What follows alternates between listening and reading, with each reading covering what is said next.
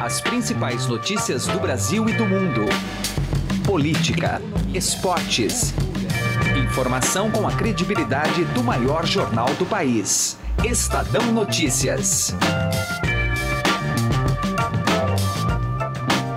Olá, eu sou Emanuel Bonfim e está começando a partir de agora mais uma edição do Estadão Notícias, nosso podcast com análises, entrevistas e informações sobre os temas mais importantes do momento no Brasil e no mundo. Por que é tão difícil ser bem-sucedido no mercado da aviação no Brasil? O caso da Avianca se soma a outros 10 que ocorreram no país desde 2001, uma média de fechamento de empresa a cada dois anos. Algumas delas ainda guardam espaço na memória afetiva do brasileiro, ainda que não voem mais, especialmente a Varig. Nessa terça-feira, um leilão seria realizado para transferir as autorizações de pousos e decolagens, os chamados slots, da Avianca, mas a Justiça suspendeu. Edição de hoje do podcast se debruça pelo tema e conversa com a repórter de Economia e Negócios, Luciana Dinevich, sobre as razões que explicam o fim das operações da Avianca por aqui. O vice-presidente financeiro da Azul Linhas Aéreas, Alex Malfitani, também participa aqui do programa e comenta as dificuldades de atuar neste mercado. Ele ainda fala sobre a possível participação da empresa no leilão dos ativos da Avianca. Edição de hoje ainda apresenta o drama dos ex-funcionários da VASP, Transbrasil e Varig que tentam até hoje receber suas indenizações. O Estadão Notícias é publicado de segunda a sexta-feira, sempre às 6 horas da manhã. Você pode nos seguir e assinar gratuitamente em múltiplas plataformas: iTunes, Deezer, Spotify, Google Podcasts e qualquer agregador de podcasts. Seja bem-vindo e bem-vinda e boa audição. Estadão Notícias. Alguma vez você já parou e pensou o que 1% pode fazer a mais pela sua previdência? Pode parecer muito pouco, mas faz a conta aí. Em alguns anos, essa diferença pode render uma viagem, uma casa ou até mesmo mais tranquilidade na sua aposentadoria. Agora, não vai descobrir isso só lá na frente, não, né? Compare agora aonde rende mais. E eu garanto para você que a XP é uma ótima opção para sua previdência. Acesse xpi.com.br e traga sua previdência para XP. XP Investimentos, mudando para sempre o seu jeito de investir. Estadão Notícias. Economia.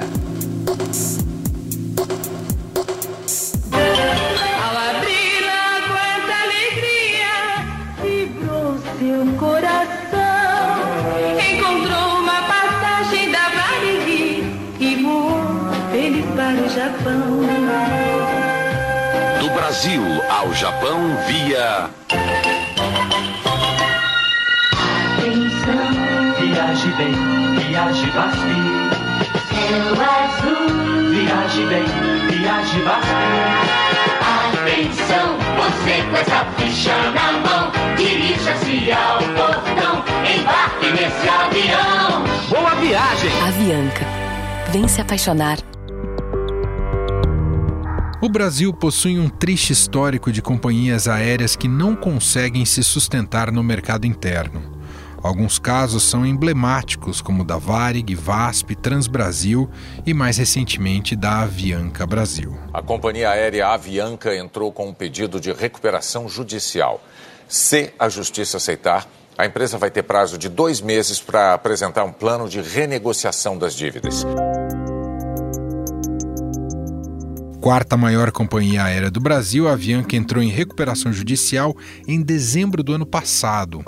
Das 57 aeronaves que tinha em novembro do ano passado, sobraram apenas cinco.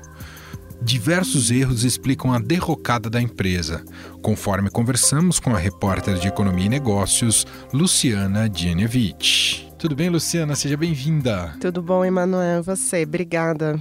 Bom, em primeiro lugar, tivemos uma notícia mais recente, de ontem, da segunda-feira, uh, sobre um leilão que estava programado para hoje, terça-feira, e não irá mais ocorrer. É isso, Luciana? Exato. Um, a Justiça na verdade, saiu uma liminar suspendendo o leilão até que haja uma decisão final.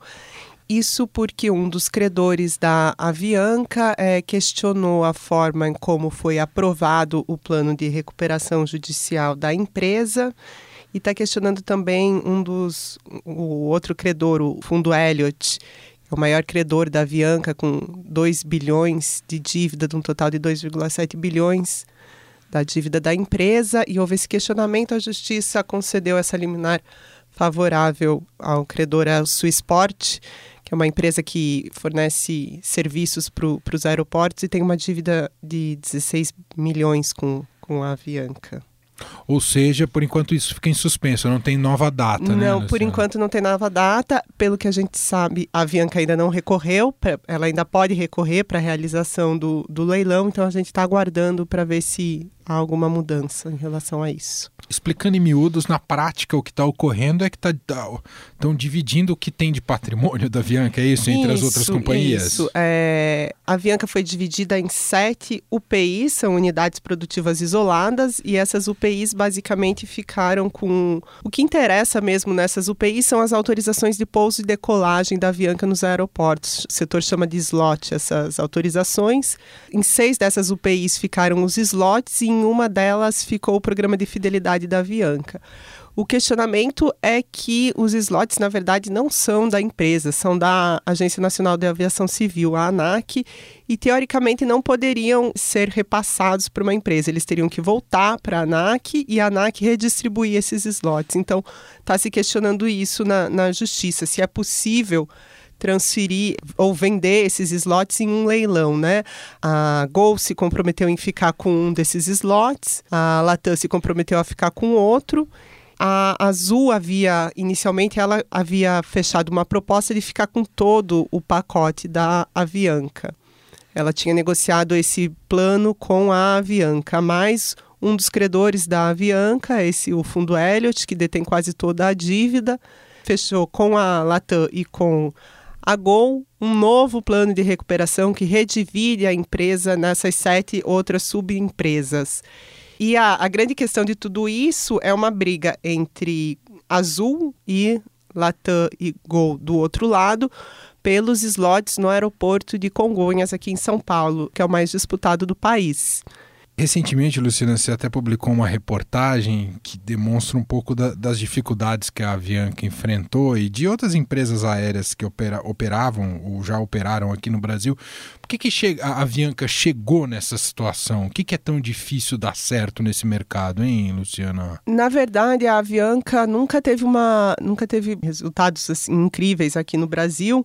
Um dos erros que os analistas apontam aí foi justamente a questão dela querer disputar as mesmas rotas em que já estão estabelecidas a Gol e a Latam. A Gol, quando começou aí no mercado brasileiro, ela introduziu um novo modelo de aviação no país de custos bastante baixos, né? Até era conhecida quando ela entrou no mercado uma espécie de low cost aí. E ela tinha os, os custos 40% inferiores em relação à a, a TAM, que, que depois virou Latam, e em relação à Varig, que operava na época. Essas duas empresas operavam, tinham um, um serviço mais luxuoso, tinha pianista na sala de espera, aquela famosa balinha de boas-vindas no, no avião da Latam tudo isso foi cortado, né? Então, quando a Gol chegou com esse modelo mais de baixo custo, a Varig resistiu a adotar o modelo e acabou morrendo, falindo aí nesse caminho. A Latam, que era a TAM à época, percebeu que teria que mudar e se ajustou ao modelo de negócios copiando a Gol. As duas empresas Gol e Latam tornaram o mercado super competitivo. Então fica muito difícil para uma empresa que quer disputar o, o mercado nas, nas mesmas rotas que as duas estão estabelecidas é, conseguir ter bons resultados. A Avianca apostou em, em crescer no mercado em que as outras duas atuavam e ela fez isso vendendo passagens um pouco mais baratas do que as duas concorrentes. Então ela era uma empresa mais cara vendendo mais barato. Era uma estratégia para ganhar participação no mercado, mas tinha, não poderia ter durado tanto. Além dela ter já esse modelo de negócio um pouco não muito eficiente, teve dois erros que foram fatais nos últimos anos aí de operação da empresa. O mais recente foi a entrada no mercado internacional. Acho que em 2017 a empresa começou a voar rota para os Estados Unidos, Miami, Nova York. E o custo de um voo internacional é, em média, é, 10 vezes o custo de um, de um voo doméstico, aí sempre falando de média. Né? Então, é, a operação internacional da Avianca comeu um caixa da empresa de uma forma muito rápida. Um outro erro aí da, da Avianca foi durante a crise de 2015 e 2016. É, todas as empresas aéreas nesse período sofreram muito com a queda da demanda, os passageiros deixaram de voar nesse período. E aí e você ao... diz por causa da conjuntura do país, né? Exato. Tá. Mas ao, é, e ao mesmo tempo também uma questão conjuntural, o dólar subiu e o petróleo, né, usado no combustível, também subiu. Então, a, as empresas tinham uma situação de custo elevado e baixa demanda. O que, que Gol e Latam e Azul fizeram na época? Elas cortaram a oferta de aviões, devolveram aviões para as empresas que alugam essas aeronaves para diminuir o número de passagens vendidas e tentar elevar o preço dessas passagens. A Avianca não fez isso, ela não aumentou, mas ela também não cortou a, a oferta. Então não, não, não fez essa pressão aí para os preços subirem. Também esse é outro erro aí nos últimos anos que, que foi fatal para a empresa. Muito bem, tem um histórico, um retrato completo apresentado aqui para a gente pela repórter de Economia e Negócios do Estadão, Luciana Dinievich. Luciana, muito obrigado aqui pela participação e até uma próxima. Obrigada a vocês pelo convite. Mas por que existe tanta dificuldade das operadoras aéreas atuarem no Brasil? O que afeta mais o mercado? Fizemos essas e outras perguntas ao vice-presidente financeiro da Azul Linhas Aéreas, Alex Malfitani, que foi entrevistado por Gustavo Lopes. Ele também fala do interesse da companhia em participar do leilão da Avianca. Vamos ouvir. Os pontos que você destacaria como os que dificultam essas operações das companhias aéreas no Brasil? Não é um setor fácil, eu acho que no mundo inteiro, tá? Então, por exemplo, sempre você tem um setor que é muito intensivo em mão de obra, isso é um desafio, né? E o setor aéreo com certeza é. Ele é muito intensivo em capital também, né? Porque você tem que investir muito em, em aeronaves e tal, uhum. isso também demanda um, um, uma estrutura de capital muito grande, né? Ele no mundo inteiro é exposto a preço de commodity, que é uma coisa que normalmente está fora do controle da, da companhia aérea, né? Então, se o petróleo, desde que a gente começou a Azul, acho que a gente já viu o petróleo a 25 dólares o barril e já viu a 140 dólares o barril. Certo. Né? E, tudo, e, e, o petróleo hoje, né, combustível, é o maior custo operacional que a gente tem, a maior despesa operacional. Então, se isso daí flutua, né, isso cria um desafio grande. Claro. No Brasil, ainda você tem o desafio da, da moeda, porque grande parte dos custos são em dólar e a maior parte da receita é em real, né? Então, isso também cria um, um uma lacuna aí de risco de, de moeda que, que também é difícil. Né? Por exemplo, eu, eu quando eu escolho voar um, um, uma aeronave, eu vou ter que ficar com essa aeronave durante mais de uma década, né? Mas o cliente, eu não sei se eu vou ter ele no mês que vem. Entendi. Se o cliente, no mês que vem, não quiser voar mais comigo, eu não tenho muito o que fazer, né? O quanto a crise econômica que o país vem enfrentando aí nos últimos anos é, afetou no, no mercado da, das companhias aéreas e se há uma perspectiva de vocês de melhora com o atual governo? É, como o dólar é, ele afeta o preço do combustível, que é a nossa maior despesa, mas também afeta o preço das aeronaves e também afeta o preço da manutenção, é, à medida que o dólar sobe, os nossos custos ficam mais altos, né? E aí para a gente é, reagir, ou você tem que aumentar a tarifa, ou se você estiver perdendo dinheiro, você vai parar de voar naquela. Né, vamos dizer que você tem uma rota onde você está no zero a zero. Se o dólar vai para 4,5, eu vou começar a perder dinheiro naquela rota, né? Uhum. Então, ou eu vou ter que aumentar a tarifa naquela rota, ou vou ter que parar de voar aquela rota, né? Então, no, no médio prazo, as empresas acabam se ajustando ao dólar mais alto, ou elas não sobrevivem, né? A gente aqui é, quis montar um modelo que fosse resiliente à variação cambial. Então a gente, né, eu sempre lembro que o capital inicial da Azul, que a gente trouxe para o Brasil em 2008, quando a gente começou a empresa, a gente converteu o capital inicial, que foi um investimento em dólar, para real, a um câmbio de 1,58. E hoje o dólar está batendo quase 4, né? Então a gente está há 10 anos aí lutando com um real que vem só se desvalorizando. Mas você tem que ter um modelo de negócio que seja resiliente e consiga aguentar isso, né? Então, e você aguenta isso ou aumentando tarifa ou, ou não voando. O que, que a Azul tem feito para não, não ter o mesmo destino dessas companhias que já, já operaram por aqui? É, a gente tem uma filosofia aqui de que a gente né, tem que ser um negócio sustentável e para ser sustentável você tem que agradar três públicos, né, na nossa, na nossa visão. Você tem que agradar o cliente, obviamente, porque, como eu falei, o cliente, se quiser voar com outra companhia aérea, ele tem liberdade para fazer isso. Você tem que agradar o seu funcionário, né, que aqui a gente chama de tripulante, porque todo mundo também tem a opção de trabalhar em outros lugares, né? Então, se você não é, tiver uma força de trabalho que está é, feliz, motivada, engajada, isso também não é sustentável. E você tem que agradar o investidor, né, o mercado. Quer dizer, você tem que ter uma operação que seja financeiramente sustentável, porque você vai precisar financiar a aeronave, você vai precisar é, negociar com o fornecedor e tudo isso todas essas contrapartes com quem você vai negociar querem ter uma visão de que você vai existir para sempre, né? De que você não vai, não vai sumir.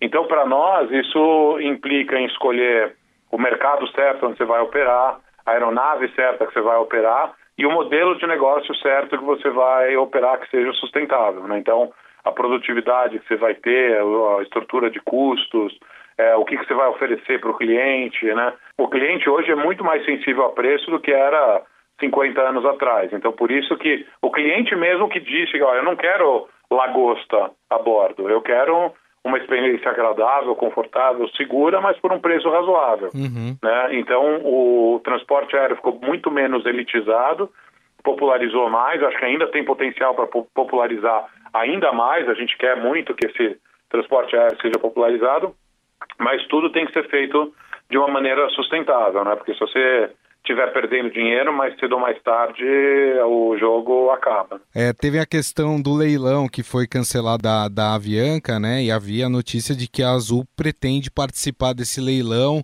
É, de fato, vocês estão interessados em participar desse leilão? É, eu acho que a estrutura do leilão como ele está hoje, a gente é, tem muita dificuldade de participar porque é, o leilão não é não dá igualdade de competição para nós, né? É, a Gol e TAN tem uma vantagem de, de, competir no leilão que, que a gente não tem, então isso faz muito, é, dificulta muito a nossa participação. Se fosse um leilão talvez em condições mais iguais, é, a gente ter, talvez poderia considerar, e também se eles não tivessem fatiado o que a gente tinha de interesse, né? Uma coisa também foi interessante aí dessa, desse plano é que eles não pegaram a Avianca como ela era antes e fatiaram. Tá. Eles pegaram a Avianca que a Azul queria e fatiaram, né? Que, que é bem diferente, né? A Avianca tinha é, 240 voos por dia e ao invés de olhar os 240 voos da Avianca, eles olharam só os 140 voos que a Azul já tinha dito que tinha interesse, né? Então foi uma coisa assim que é, não ficou, não deixou um, um, um cheiro muito muito bom. Né? Para todo efeito prático, né, a empresa já deixou de existir. O nosso plano era um plano de salvar grande parte dos empregos, de salvar, né, de proteger os clientes, de manter as aeronaves aqui no Brasil voando, né? Infelizmente esse plano não foi para frente. Abrimos o programa de hoje falando sobre empresas que já não existem mais, como a Varig, VASP e Transbrasil. Em 2000, as três companhias juntas tinham 24 mil funcionários. Como será que estão essas pessoas que faziam parte dessas operadoras e que esperam para receber suas indenizações? Segundo o levantamento do Tribunal Regional do Trabalho em São Paulo, há mais de 7 mil processos trabalhistas em tramitação contra os três grupos. O advogado Carlos Duque Estrada, que representa alguns ex-funcionários, nos contou como andam os processos e qual é a situação dessas pessoas. Hoje existe é, caso VASP especificamente, nós estamos numa situação onde o STJ deverá decidir nos próximos dias se o dinheiro que foi arrecadado com a venda das fazendas do Canhedo vai para continuar a pagar os trabalhadores, porque é um entendimento que deveria ir para falência, mas o próprio STJ, em 2014, já tinha informado que os, a, o, o fruto da venda das fazendas uma vez que não houve extensão da falência da VASP para uma das empresas do Canhedo, proprietária das fazendas, deveria para os trabalhadores. Então, acredito que vá mais 90 milhões de reais para pagar os trabalhadores da VASP. Fora isso, o Estado de São Paulo era sócio da VASP, 40% de, de capital, aonde ele tinha assento na financeiro e administrativo do Conselho e recebia dividendos da companhia. A Justiça do Trabalho, tanto em primeira instância como segunda, e principalmente no TST, por ser matéria infraconstitucional, por unanimidade das oito turmas em mais de 400 decisões, tem colocado o Estado de São Paulo como corresponsável para pagamento dos trabalhadores. Então, a VASP de todas as companhias aéreas falidas é que tem uma situação melhor para os seus trabalhadores. Eles estão há 20 anos sem receber.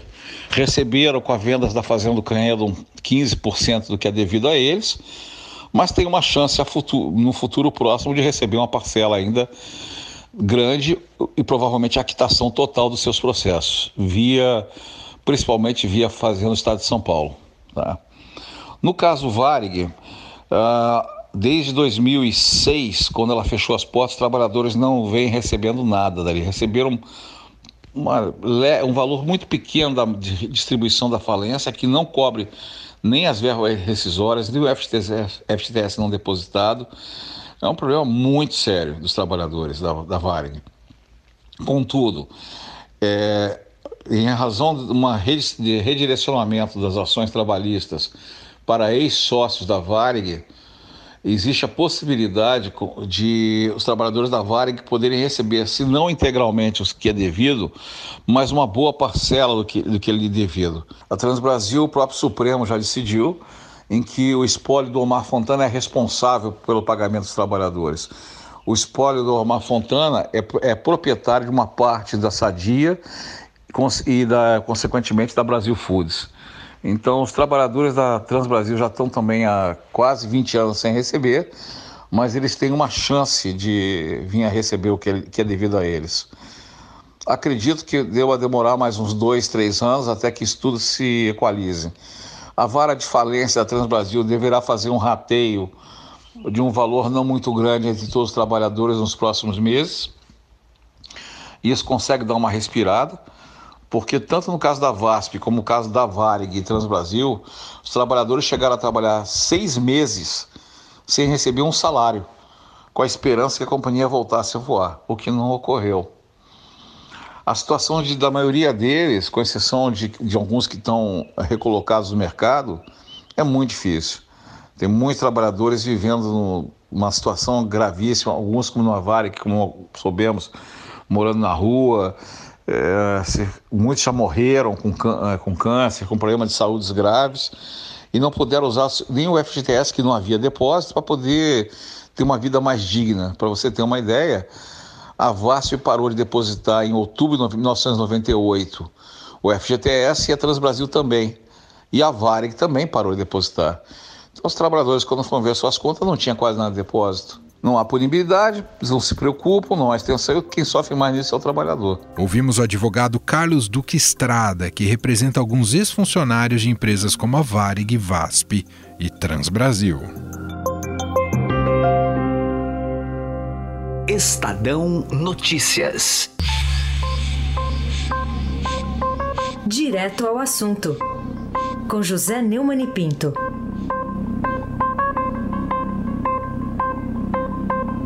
O cidadão comum turco Alice Pai vivia calma, tranquila e pacificamente no Brasil quando foi surpreendido por uma ordem de prisão autorizada pelo vice-procurador-geral da República, Luciano Maris Maia, que assinou um parecer do Ministério Público Federal contra a revogação da prisão preventiva decretada contra ele por acusação de terrorismo. Esse cidadão depositou uma pequena quantia num banco chamado Ásia, que à época era aberto e funcionava normalmente na Turquia, e depois caiu em desgraça quando, reagindo a algo que chamou de golpe, o Recep Erdogan, um dos maiores fascínoras e tiranos do mundo, em represália ao clérigo Fethullah Gulen, seu antigo aliado, e depois tornado inimigo e líder da organização Hizmet, um movimento com centenas de milhares de aderentes. O despacho absurdo do vice-procurador recebeu a aprovação do ministro Edson Fachin, que devia muito bem conhecer esses detalhes da política externa e não fazer o Brasil passar por um vexame desse. Por causa do despacho do Ministério Público e, sobretudo, do voto monocrático de Edson Fachin, o Brasil tem a vergonha de ser um Estado de Direito com um preso político. E com um preso político turco, o jornalista Demétrio Maioli escreveu um artigo brilhante no Globo a respeito e eu o retransmito aqui com o mesmo senso de indignação. José Nilman de Pinto, direto ao assunto. Estadão Notícias. Chegaram novidades no Shop Together, o e-shopping com mais de 300 marcas como Lenny Blanc, Schutz, Carol Bassi, além de marcas exclusivas como Mixed, Animale e Ricardo Almeida. E o melhor, você pode parcelar suas compras em 10 vezes sem juros e receber tudo em casa, com entrega imediata e troca fácil e sem custo. Acesse já e confira shoptogether.com.br. Shop Together se escreve Shop 2 Gather.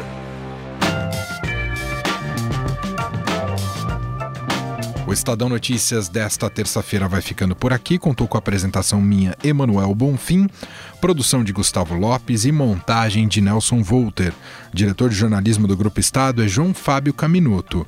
Mande seu comentário e sugestão para o e-mail podcast@estadão.com. Um abraço para você e até mais. Estadão Notícias.